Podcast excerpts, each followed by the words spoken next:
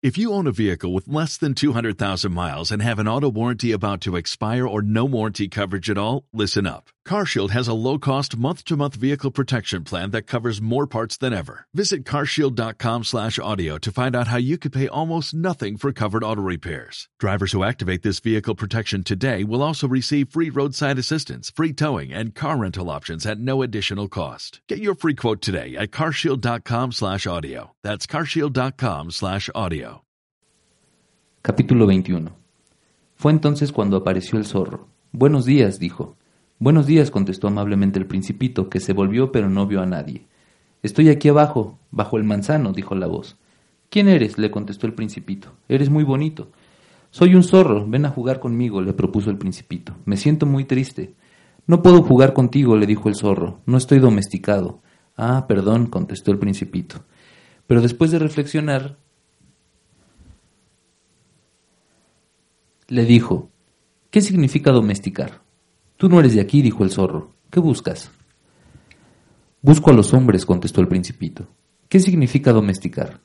Los hombres, dijo el zorro, tienen fusiles y cazan. Es muy desagradable. También crían gallinas. Solo les interesa eso. ¿Buscas gallinas? No, le contestó el principito. Busco amigos. ¿Qué significa domesticar? Es una cosa muy olvidada, dijo el zorro. Significa crear lazos. ¿Crear lazos? Ciertamente, dijo el zorro. Para mí tú no eres aún más que un muchachito semejante a cien mil muchachitos, y no tengo necesidad de ti, y tú tampoco tienes necesidad de mí. Yo no soy para ti más que un zorro semejante a cien mil zorros. Pero si tú me domesticas, tendremos el uno la necesidad del otro. Será entonces para mí el único del mundo, y yo seré también para ti el único en el mundo. Comienzo a entender, dijo el principito. Hay una flor. Creo que me ha domesticado. Es posible, dijo el zorro. Suceden en la tierra tantas cosas. Oh, no, no es en la tierra, dijo el principito. El zorro parecía muy intrigado. ¿En otro planeta? Sí. ¿Hay cazadores en ese planeta? No. Eso es interesante. ¿Y gallinas? No. Nada es perfecto, suspiró el zorro. Pero el zorro volvió a su idea. Mi vida es monótona. Caso gallinas y los hombres me casan a mí. Todas las gallinas se parecen y todos los hombres se parecen. Por eso me aburro un poco. Pero si tú me domesticas, mi vida se iluminará. Conoceré un ruido de pasos diferente a los otros. Los otros pasos harán que me oculte, los tuyos me llamarán como una música. Y además, mira, ¿ves allá abajo los campos de trigo? Yo no como pan, para mí el trigo es inútil. Los campos de trigo no me sugieren nada. Eso es triste. Pero tú tienes los cabellos dorados. Será maravilloso si me domesticas. El trigo dorado me hará recordarte, y amaré el ruido del viento en el trigo. El zorro cayó y miró por largo tiempo al principito. Por favor, domestícame, dijo. Bien quisiera, le contestó el principito, pero no tengo mucho tiempo, tengo que encontrar amigos y conocer muchas cosas. Solo se conocen aquellas cosas que se domestican, dijo el zorro. Los hombres no tienen tiempo de conocer nada. Compran las cosas ya hechas a los vendedores. Pero como no existen vendedores de amigos, los hombres no tienen amigos. Si quieres tener un amigo, domestícame. ¿Qué hay que hacer? Dijo el principito. Hay que ser paciente, respondió el zorro. Primeramente te sentarás un poco lejos de mí, así, en la hierba. Yo te miraré de reojo y tú no dirás nada. La palabra es fuente de malentendidos. Cada día podrás sentarte un poco más cerca. Al día siguiente volvió el principito. Hubiese sido mejor que volvieses a la misma hora, dijo el zorro. Si por ejemplo vienes a las cuatro de la tarde, desde las tres yo me sentiré feliz. Y a medida que se aproxime la hora, me sentiré más contento. A las cuatro yo comenzaré a agitarme y a estar inquieto. Conoceré el precio de la felicidad. Pero si llegas a cualquier hora, jamás sabré cuándo preparar al corazón. Los ritos son necesarios. ¿Qué es un rito? preguntó el principito. Esto es algo que también se ha olvidado, dijo el zorro. Es lo que hace que un día sea diferente a otro día, una hora de las otras horas. Por ejemplo, entre los cazadores existe un rito. El jueves bailan con las chicas del pueblo. Por lo tanto, el jueves es un día maravilloso. Ese día paseo hasta la viña. Si los cazadores bailasen cualquier día, todos los días se parecerían y yo no tendría vacaciones. Así el principito domesticó al zorro, y cuando se aproximaba el día de la partida, ah, dijo el zorro, voy a llorar. Tuya es la culpa, dijo el principito. Yo no te deseaba ningún mal, pero tú has querido que te domesticara. Efectivamente, dijo el zorro. Y ahora vas a llorar, le contestó el principito. Sí, dijo el zorro. Entonces, ¿qué ganas? Gano, dijo el zorro. Debido al color del trigo. Después añadió, mira nuevamente las rosas. Comprenderás que la tuya es la única en el mundo. Volverás a decirme adiós y yo te regalaré un secreto. El principito fue a ver las rosas. Vosotras no sois exactamente iguales a mi rosa, no sois nada aún, le dijo. Nadie os ha domesticado, ni vosotras habéis domesticado a nadie. Sois como era mi zorro, que no era más que un zorro semejante a otros cien mil zorros, pero yo lo hice mi amigo, y ahora es único en el mundo. Las rosas se sintieron muy disgustadas. Sois hermosas, pero estáis vacías, insistió. No se puede morir por vosotras. Seguro que un caminante cualquiera os creería igual a mí una rosa, pero ella es más importante que todas vosotras, porque yo la he regado, porque la protegí contra el frío con mi campana de vidrio, porque la resguardé contra el viento con el biombo, porque le maté los gusanos, excepto dos o tres que se hicieron mariposas, porque he escuchado sus lamentos y a veces cómo se evanecía y hasta cómo se callaba, porque es mi rosa. Y volviéndose hacia el zorro, adiós, le dijo. Adiós, le contestó el zorro. Este es mi secreto, muy sencillo. Solo se ve bien con el corazón. Lo esencial es invisible a los ojos. Lo esencial es invisible a los ojos, repitió el principito para recordarlo. El tiempo que perdiste con tu rosa es lo que la hace tan importante. El tiempo que perdí con mi rosa, repitió el principito a fin de recordarlo. Los hombres han olvidado esta verdad, dijo el zorro. Pero tú no debes olvidarla. Eres responsable para siempre de lo que has domesticado. Eres responsable de tu rosa. Soy responsable de mi rosa, repitió el principito al fin de recordarlo. Capítulo 22 Buenos días, dijo el principito. Buenos días, contestó el guardaújas. ¿Qué haces aquí? dijo el principito. Formo con los pasajeros grupos de mil, dijo el guardaújas, y envió los trenes que los llevan tanto hacia la derecha como hacia la izquierda. Y un tren rápido iluminado, rugiendo como un trueno, hizo temblar la caseta del guardaújas. Tienen mucha prisa, dijo el principito. ¿Qué buscan? El mismo conductor no lo sabe, le contestó el guardaújas, y rugió en sentido inverso un segundo tren rápido e iluminado. ¿Regresan ya? preguntó el principito. No, son los mismos, le contestó el guardaújas. Es un cambio. ¿Es que no se sentían contentos donde estaban? Jamás se siente uno contento donde está, le respondió el guardaújas, y rugió un tercer tren rápido iluminado. ¿Persiguen a los primeros viajeros? preguntó el principito. No, no persiguen a nadie, dijo el guardaújas. Duermen ahí dentro, o bostezan. Solamente los niños aplastan sus narices contra los vidrios. Solo los niños saben lo que buscan, dijo el principito. Los niños pierden el tiempo con una muñeca de trapo que es lo más importante para ellos. Y si se la quitan lloran. Qué suerte la suya, dijo el guardaújas. Capítulo 23 Buenos días, dijo el principito. Buenos días, respondió el comerciante.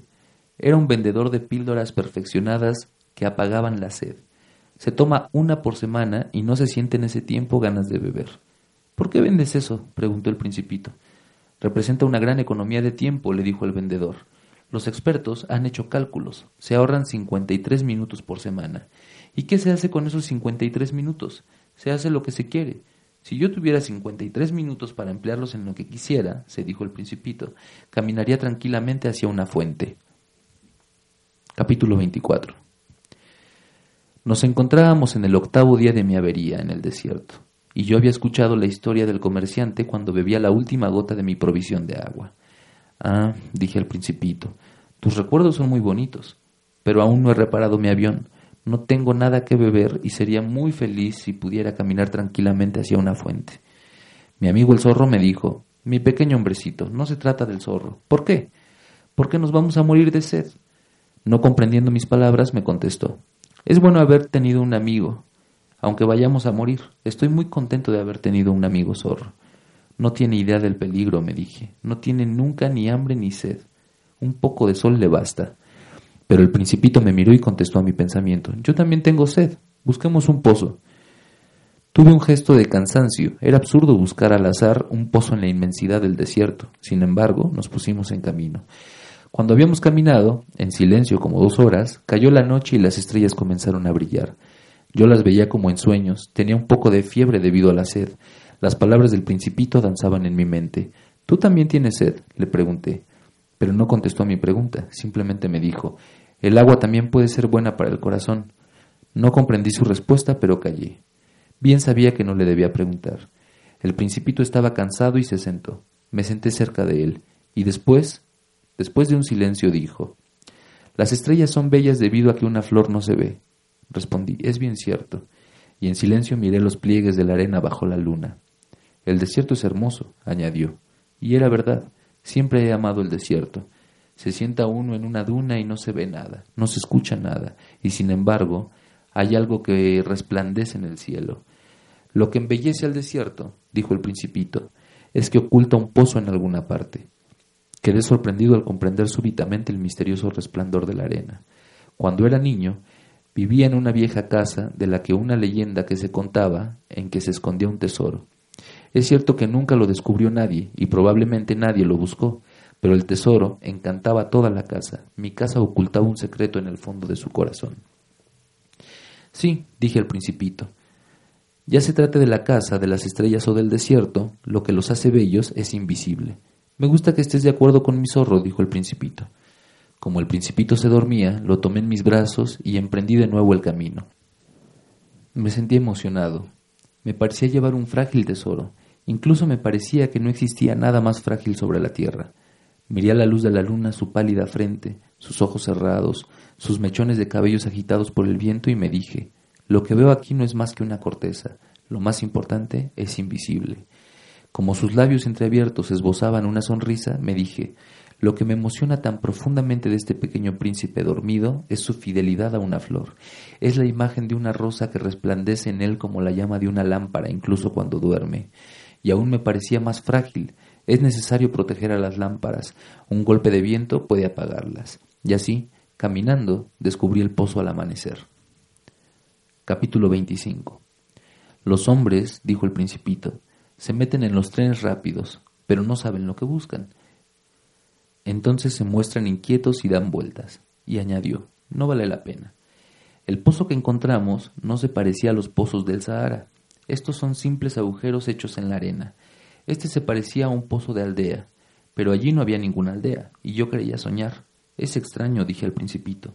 Todo está listo. La polea, el cubo, la cuerda. Rió. Tocó la cuerda e hizo mover la polea y la polea gemía como gime una vieja veleta cuando el viento no ha soplado en mucho tiempo. ¿Escuchas? dijo el principito. Hemos despertado al pozo, y el pozo canta. No quería que el principito hiciera ningún esfuerzo. Déjame, le dije, es demasiado pesado para ti. Lentamente subí el cubo y lo dejé bien asentado en el brocal. Aún se escuchaba el canto de la polea, y en el agua, que aún se agitaba, veía temblar el sol. Quiero beber de esta agua, dijo el principito. Dame de beber y comprendí lo que el principito había buscado. Le acerqué el cubo a sus labios, bebió con los ojos cerrados. Aquella agua era dulce como una fiesta, algo distinto a un alimento. Había nacido del caminar bajo las estrellas, del canto de la polea, del esfuerzo de mis brazos. Era buena para el corazón, como un regalo. Cuando yo era niño, las luces del árbol de Navidad, la música de la misa de medianoche, la dulzura de las sonrisas hacían resplandecer mi regalo de Navidad. Los hombres de tu país, dijo el principito, cultivan cinco mil rosas en un mismo jardín y no encuentran lo que buscan. No lo encuentran, le respondí. Sin embargo, lo que buscan lo podrían encontrar en una sola rosa o en un pozo de agua. Es cierto, le contesté, y el principito añadió. Pero los ojos son ciegos, se tiene que buscar con el corazón. Yo había bebido, me sentía bien. La arena al amanecer es del color de la miel. Me sentía feliz al ver este color de miel. ¿Por qué habría de apenarme? Tienes que cumplir tu promesa, me dijo dulcemente el principito, que de nuevo se sentó cerca de mí. ¿Qué promesa? Lo sabes, un bozal para mi cordero, soy responsable de mi flor. Saqué del bolsillo mis bocetos de dibujo. El principito los miró y dijo riendo, Tus baobabs se parecen un poco a las coles. Oh. Y yo que me sentía tan orgulloso de los baobabs. Tu zorro, sus orejas, parecen cuernos, son tan largas, y se volvió a reír. Eres injusto, muchachito. Yo no sabía dibujar más que boas abiertas y boas cerradas. Oh, no te preocupes, dijo el principito. Los niños saben. Dibujé, pues, un bozal. Se me oprimía el corazón al ofrecérselo. Tienes proyectos que ignoro, pero no me contestó y me dijo, ¿sabes? Mañana será el aniversario de mi llegada a la Tierra. Después de un silencio añadió, caí muy cerca de aquí, y se sonrojó. De nuevo, sin saber por qué, sentí una gran tristeza. Sin embargo, se me ocurrió preguntarle, entonces, ¿no te paseabas por casualidad la mañana que te conocí, hace ocho días, así solo y a mil millas de distancia de todo lugar habitado? ¿Volvías al punto donde caíste? El principito enrojeció de nuevo. Vacilando añadí. Tal vez por el aniversario. El principito enrojeció nuevamente. Nunca contestaba las preguntas, pero cuando uno se sonroja, eso quiere decir sí, ¿no es cierto? Ah, le dije. Temo que... Pero él me respondió. Ahora debes trabajar. Debes volver a donde está tu máquina. Yo te espero aquí. Vuelve mañana por la tarde. Pero yo no me sentía tranquilo. Me acordé del zorro. Si uno se deja domesticar, corre el riesgo de llorar un poco. Capítulo 26 Al lado del pozo estaban las ruinas de un viejo muro de piedra. Cuando volví de mi trabajo, por la tarde del día siguiente, vi desde lejos a mi pequeño príncipe sentado encima del muro con las piernas colgando. Escuché que hablaba. ¿No te acuerdas? decía. No es exactamente aquí. Otra vez le respondió sin duda, puesto que contestó. Sí, sí, es el día, pero no es aquí. Continué mi camino hacia el muro. Seguía sin ver ni oír a nadie. Sin embargo, el principito replicó de nuevo. Cierto. Verás, donde comienzan mis huellas en la arena, no tienes más que esperarme allí e iré esta noche. Estaba a veinte metros del muro y continuaba sin ver a nadie. El principito dijo aún después de un silencio. Tienes un buen veneno. ¿Estás segura de que no me hará sufrir mucho tiempo? Me detuve con el corazón oprimido, pero seguía sin comprender nada. Ahora vete, dijo el principito. Quiero bajar. Entonces bajé mis ojos hacia el pie del muro y di un salto. Allí estaba levantada hacia el principito una de esas serpientes amarillas capaces de matar en treinta segundos. Corrí veloz a la vez que intentaba sacar mi revólver del bolsillo, pero al oír el ruido que hice, la serpiente se deslizó suavemente en la arena, como un chorro de agua que se extingue, y sin apresurarse se escurrió entre las piedras con un ligero sonido metálico. Llegué al muro justo a tiempo para recibir en mis brazos al hombrecito, pálido como la nieve. ¿Qué historia es esta? ¿Hablas ahora con las serpientes? Aflojé su eterna bufanda de oro, le humedecí las sienes y le di de beber. Ahora no sabía qué preguntarle. Me miró con dignidad y me rodeó el cuello con sus brazos. Sentí palpitar su corazón como el de un pájaro que muere cuando se ha herido con la escopeta. El principito me dijo Estoy contento de que hayas arreglado el motor de tu avión. Así ahora podrás ir a tu casa. ¿Cómo lo sabes? Precisamente iba a anunciarle que, contra toda esperanza, había tenido éxito en mi trabajo. No respondió a mi pregunta, pero añadió Yo también vuelvo hoy a mi casa. Después, melancólico, está mucho más lejos y más difícil. Comprendía que algo extraordinario estaba sucediendo. Lo estreché entre mis brazos como a un pequeño niño y sin embargo parecía que se hundía verticalmente en un abismo sin que yo pudiera evitarlo. Tenía la mirada serena, perdida en el horizonte. Tengo tu cordero y su caja, y tengo el bozal. El principito rió con melancolía. Esperé largo rato. Noté que poco a poco entraba el calor. Hombrecito, has tenido miedo, ¿cierto? Había sentido miedo, pero rió dulcemente. Más miedo voy a tener esta noche. Nuevamente me sentí helado por la sensación de lo irreparable y comprendí que no soportaría la idea de no escuchar más aquella risa, que era para mí como una fuente en el desierto. Hombrecito, quiero seguir oyendo tu risa, pero él me dijo, esta noche hará un año, mi estrella se hallará exactamente encima del punto donde caí el año pasado. Hombrecito, ¿no es cierto que esta historia de la serpiente, de la cita y de la estrella no es sino un mal sueño? Pero el principito no contestó a mi pregunta y me dijo, lo que es importante no se ve, cierto. Es como con la flor. Si amas una flor que se halla en una estrella, resulta agradable mirar el cielo por la noche. Todas las noches están floreadas. Es bien cierto. Es como con el agua. La que me diste a beber era como una música, por la polea y la cuerda. ¿Te acuerdas? Qué buena era. Es bien cierto. Por la noche contemplarás las estrellas. La mía es muy pequeña para que pueda decirte dónde se encuentra. Es mejor así. Mi estrella será para ti una de tantas. Por eso te gustará contemplarlas a todas.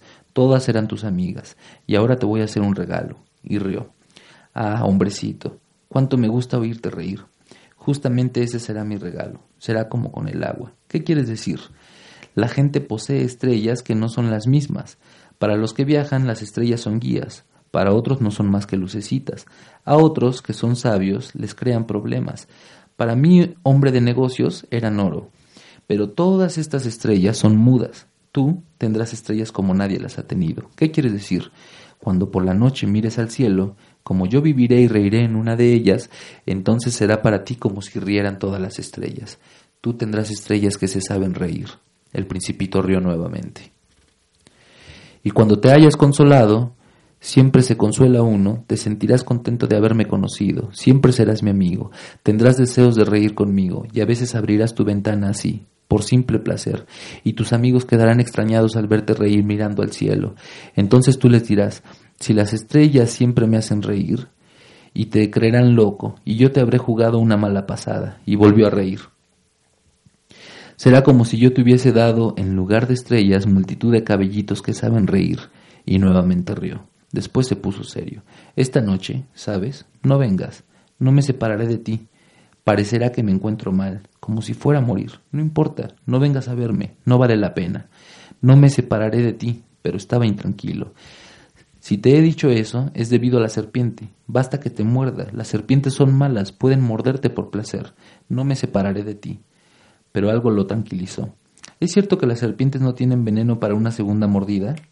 Aquella noche no lo vi ponerse en camino. Se fue sin hacer ruido. Cuando logré alcanzarlo, caminaba decidido con paso rápido. Me dijo únicamente, Ah, estás ahí, y me tomó de la mano demostrando su inquietud. Has hecho mal. Vas a sufrir. Parecerá que estoy muerto y no será verdad. No dije nada. Comprende, está muy lejos, no puedo llevar mi cuerpo ahí, es demasiado pesado. Yo callaba. Pero será como una vieja corteza abandonada. Las viejas cortezas no son tristes. Yo callaba. Se descorazonó un poco, pero aún hizo un último esfuerzo. ¿Sabes? Será agradable. Yo también miraré las estrellas. Todas las estrellas serán pozos con una polea oxidada. Todas las estrellas me darán agua para beber. Yo no decía nada. Será realmente divertido.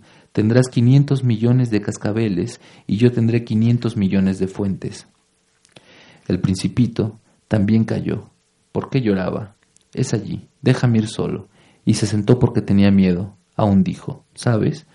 Mi flor soy responsable de ella y es tan débil y tan ingenua. No tiene más que cuatro espinas para protegerse del mundo. Me senté porque ya no podía mantenerme de pie. El principito dijo, bueno, eso es todo. Aún dudó un momento. Al fin se levantó y dio un paso. Yo no podía moverme. Solo un relámpago amarillo brilló junto a su tobillo. Permaneció inmóvil un instante. No gritó. Cayó suavemente como cae un árbol. Ni ruido hizo debido a la arena. Capítulo 27 de esto hace ahora seis años. Nunca había contado esta historia. Los camaradas que me encontraron mostraron su contento por volverme a ver vivo. Me sentía triste, pero les decía, es el cansancio. Ya me siento un poco consolado, es decir, no completamente, pero estoy convencido de que el principito volvió a su planeta, pues al amanecer no encontré su cuerpo. No era realmente un cuerpo pesado. Por la noche me gusta oír las estrellas semejantes a 500 millones de cascabeles, pero ha sucedido algo extraordinario. Olvidé poner la correa del cuero del bozal que dibujé para el principito, y no habrá podido ponérselo a su cordero. Entonces me pregunto, ¿qué habrá sucedido en su planeta? Tal vez el cordero se comió la flor. Algunas veces me digo, seguramente no. El principito protege su flor cada noche bajo su campana de vidrio y vigila a su cordero. Entonces me siento feliz, y todas las estrellas sonríen dulcemente. Otras veces me digo, alguna vez uno tiene que olvidarse, y con ello basta. Alguna noche ha debido olvidar la campana de vidrio, o bien el cordero salió sin hacer ruido durante la noche. Entonces los cascabeles truenan en lágrimas. Estamos ante un gran misterio, tanto para vosotros que amáis al principito como para mí. Nada en el universo sigue igual. Si en alguna parte no se sabe dónde un cordero que no conocemos se come o no una rosa, mirad al cielo y preguntaros, ¿Se ha comido o no se ha comido el cordero a la flor? Y veréis cómo todo cambia.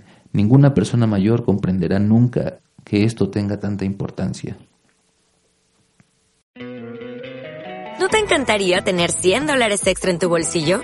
Haz que un experto bilingüe de TurboTax declare tus impuestos para el 31 de marzo y obtén 100 dólares de vuelta al instante.